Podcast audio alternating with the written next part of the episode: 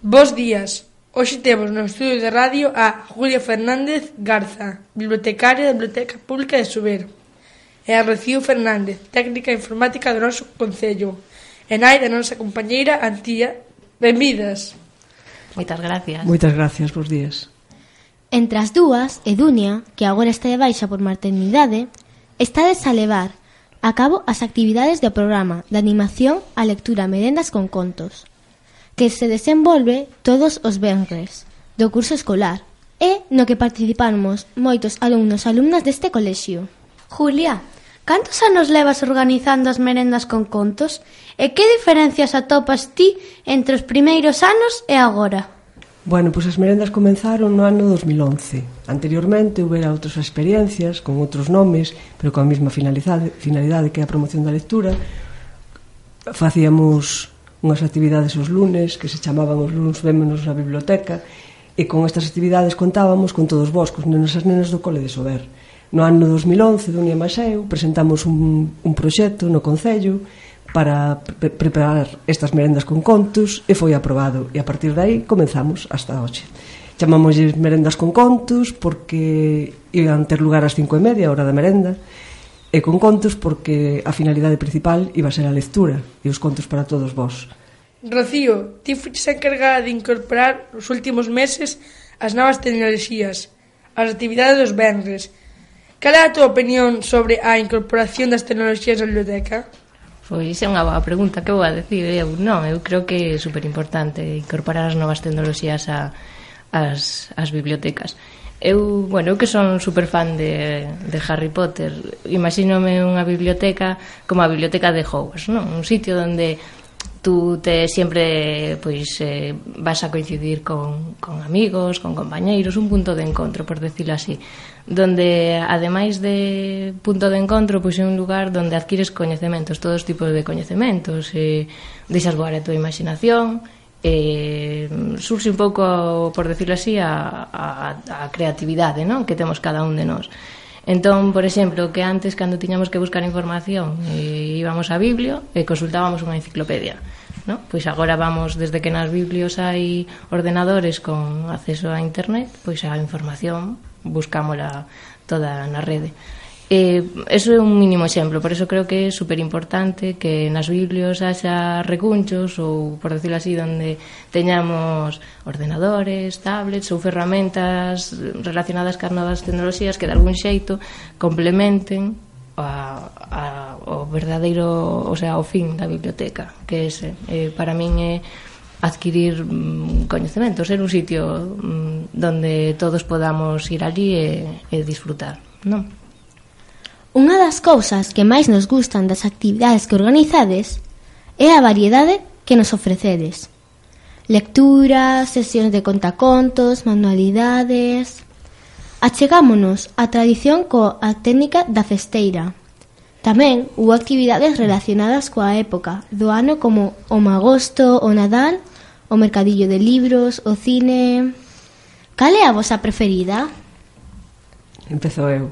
Bueno, por, por decir algunha, os meses de abril e maio, creo que son moi importantes nas bibliotecas, son importantes todos, pero abril e maio hai moito, un montón de datas, o Día do Libro Infantil, o Día do, de, do Libro dos Dereitos de Autor, nas letras galegas en maio. entonces nesa, neses dous meses que se concentran moitas cousas, son unhas datas bonitas, encima empreza a primavera, Bueno, temos o mercadillo de libros que creo que é unha das cousas máis chulas que, que montamos Non sei, Rocío. A miña, eu creo que a miña preferida está relacionada con Nadal, sempre a min todo que sexa tema Nadal, manualidades, todo relacionado, pois eu, eu creo que das, das miñas prefes. Aunque teño que decir que me gustan todas, sobre todo cando chegamos aos vernes, e chegades vos ou chegan os nenos e nenas que veñen e nos preguntan, "Que vamos a fa que vamos a facer hoxe?" Están aí expectantes hasta o momento que lle decimos, pois isto.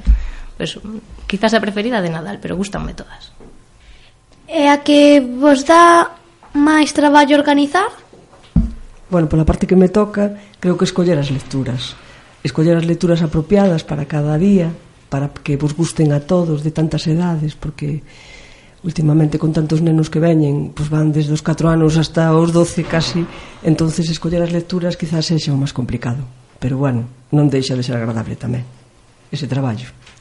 Sí, bueno, creo que tamén o quizáis para dende o meu punto de vista tamén é complicado eh, como temos unha gran variedade de idades adaptar calquer tipo de actividade a, a esas idades porque veñen ne, vides nenos e nenas moi pequeniños a, a xa maiorciños entón, pois eso a verdade que vamos, eu creo que é unha das cousas máis máis complicadillas que máis traballo nos dá é que máis nos preocupa rematar todos os venres, a ver se realmente tuvo algún resultado positivo, ou como quedou, ou como quedades de contentos, e todas esas cousas, porque, non sei, a veces nos comemos e coco. a semana pasada destes por rematado o curso coa entrega de premios do certame de dibuixo e narracións das letras galegas e unha merenda. Cal é a valoración que facedes del? Bueno, a valoración é positiva para nós, non? Temos todavía moitas dúdas porque estamos aí pensando, bueno, e analizando o que fomos facendo todos os meses. Queremos que, que as merendas sexan un sitio donde do xito lúdico os, os atopedes ali con os vosos compañeiros, pero tamén que levedes algo dentro de vós, non? a parte dos coñecementos que, que, que teñades no colexio, a biblioteca pública ofrece tamén outro tipo de información, outro tipo de experiencia que esperamos que, que bueno, que a teñades sempre en conta. Como neste programa tamén escoitan os nosos pais e avós e sabemos que se desenvolven na biblioteca outras actividades para adultos como Club de Letura Pintor de Castinande ou os Faradoiros dos Luns, que nos podedes contar sobre elas? Pois dentro da programación da, de, do Concello de Sober, da programación de animación a lectura, está a vos, a actividade que está dirixida a vos, que son as merendas, e actividade, unha actividade tamén moi chula, dirixida aos maiores, que, se che, que é o Club de Lectura Pintor de Castinande. Aí xa levamos tamén desde o ano 2007, ininterrumpido, vémonos todos os mércores, un grupo de persoas, actualmente somos 15, con edades entre 25 e 75 anos e un pouco máis. Lemos un libro mes, Temos actividades complementarias, veñen autores, facemos algunha pequena excursión, tamén algunha merenda. E bueno, rematamos mañá. Mañá rematamos, oxe, remataríamos hoxe, pero hoxe non, non, non o facemos porque San Antonio festa en Monforte e esta xente invitada pola Lina Festa e rematamos mañá con unha actividade, espero que chula, que se chama Conto un traxe, ven unha chica que se chama Mose Rivera, especialista en traxe tradicional galego, e despois temos unha, unha cena de despedida. Son nove meses tamén, con nove libros, normalmente, nove, dez, once libros. E tamén é algo do que estamos moi orgullosos. Eh, bueno, con respecto á actividade do Faladoiro dos Luns, eu, bueno, son integrante de, dese de grupo. Aquí quen foi, por decirlo así, as que iniciaron todo isto foron Vicky e Julia, Trátase dun grupo de persoas que nos juntamos ali os luns por as tardes e vamos, temos todo tipo de actividades, sobre todo o que se busca é que cada integrante pois conte un pouco o que, bueno, o que sabe facer e, e non lo explique as demais. Por exemplo, por se hai alguén que lle gusta o tema da costura, pois explícanos as demais pois como facer pois un bolso, por exemplo. Eh, temas relacionados con, bueno, con dietética, con nutrición, con de todo o que vos podedes imaginar. A verdade é que pasamos os luns por a tarde unhas unhas merendas entretidas ali, eh, bueno, intercambiando información entre entre todos. Despois tamén temos invitados que veñen a falarnos de distintos temas e, vamos, eu creo que é unha experiencia moi recomendable para para que se anime todo o mundo a vir, porque eu a verdade é que estou super contenta. Eu tamén.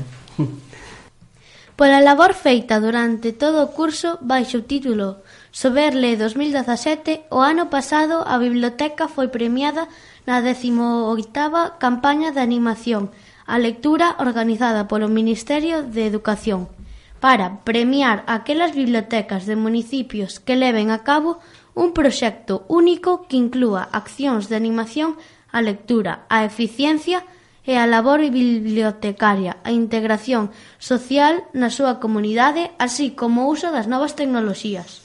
Que supuxo, que supuxo este recoñecemento que xa non era a primeira vez que recibíades? Pois o premio chamase María Moliner por unha bibliotecaria de, de principios do século XX e nos o que facemos e xa recibimos varias, varias veces este galardón é presentar o Concello de Sober presentamos o proxecto que temos de animación á lectura para que todo o mundo e en toda España, en todas as comunidades autónomas son premios que, que que están, o sea, que, que aparecen bibliotecas de todas de toda a península. Presentamos ese proxecto e bueno, temos suerte e bueno, intentamos todos os anos presentalo con, con todas as cousas que facemos e este ano pois, pues, denos casi 2.000 euros que xa están invertidos como non en libros para que todos podamos disfrutar deles é unha satisfacción personal e tamén de todo, de toda a xente de Sober, porque, bueno, que se conozca o noso traballo por todo, por todo o mundo. Agora, falando do noso colexio, durante o curso escolar organízanse actividades en conxunto coa nosa biblioteca. Todos os alumnos visitamos a biblioteca pública, o Día da Biblioteca... Oxe fixestes co alumnado máis pequeno unha experiencia 3D. Participamos en certames que nos propoñedes. Que opinades destas colaboracións? Parecen vos importantes? Claro, como non van ser. A biblioteca, na, xa dixen ao principio de todo que compartimos algo moi importante que é o usuarios, non? Sin vos pois non, non existiría a biblioteca. En este caso, a, hai unha serie de funcións que compartimos, que é a función informativa e tamén unha función de ocio a población escolar deste concello, a, a población escolar deste concello vai dirixida ás merendas e vos sodes os destinatarios do, de nosa, do noso traballo. A promoción da lectura, E todo o traballo que se fai na biblioteca escolar, desde que está aquí montada, a principio de todo, bueno, vou me liar un pouco, non me quero, non me quero liar, eso, eso. Non había biblioteca escolar e a biblioteca de so, a biblioteca pública funcionaba casi como unha biblioteca escolar. Hoxe, hai uns anos, tedes unha biblioteca preciosa, coñeci, coñecístedes e sabedes todo, moitas cousas a nivel técnico e todo eso estadelo aplicando aquí e ali. Entonces, bueno, a colaboración xa vedes que incluso con esta con esta entrevista, non? Xa me agora puxeme nerviosa tamén. Eu.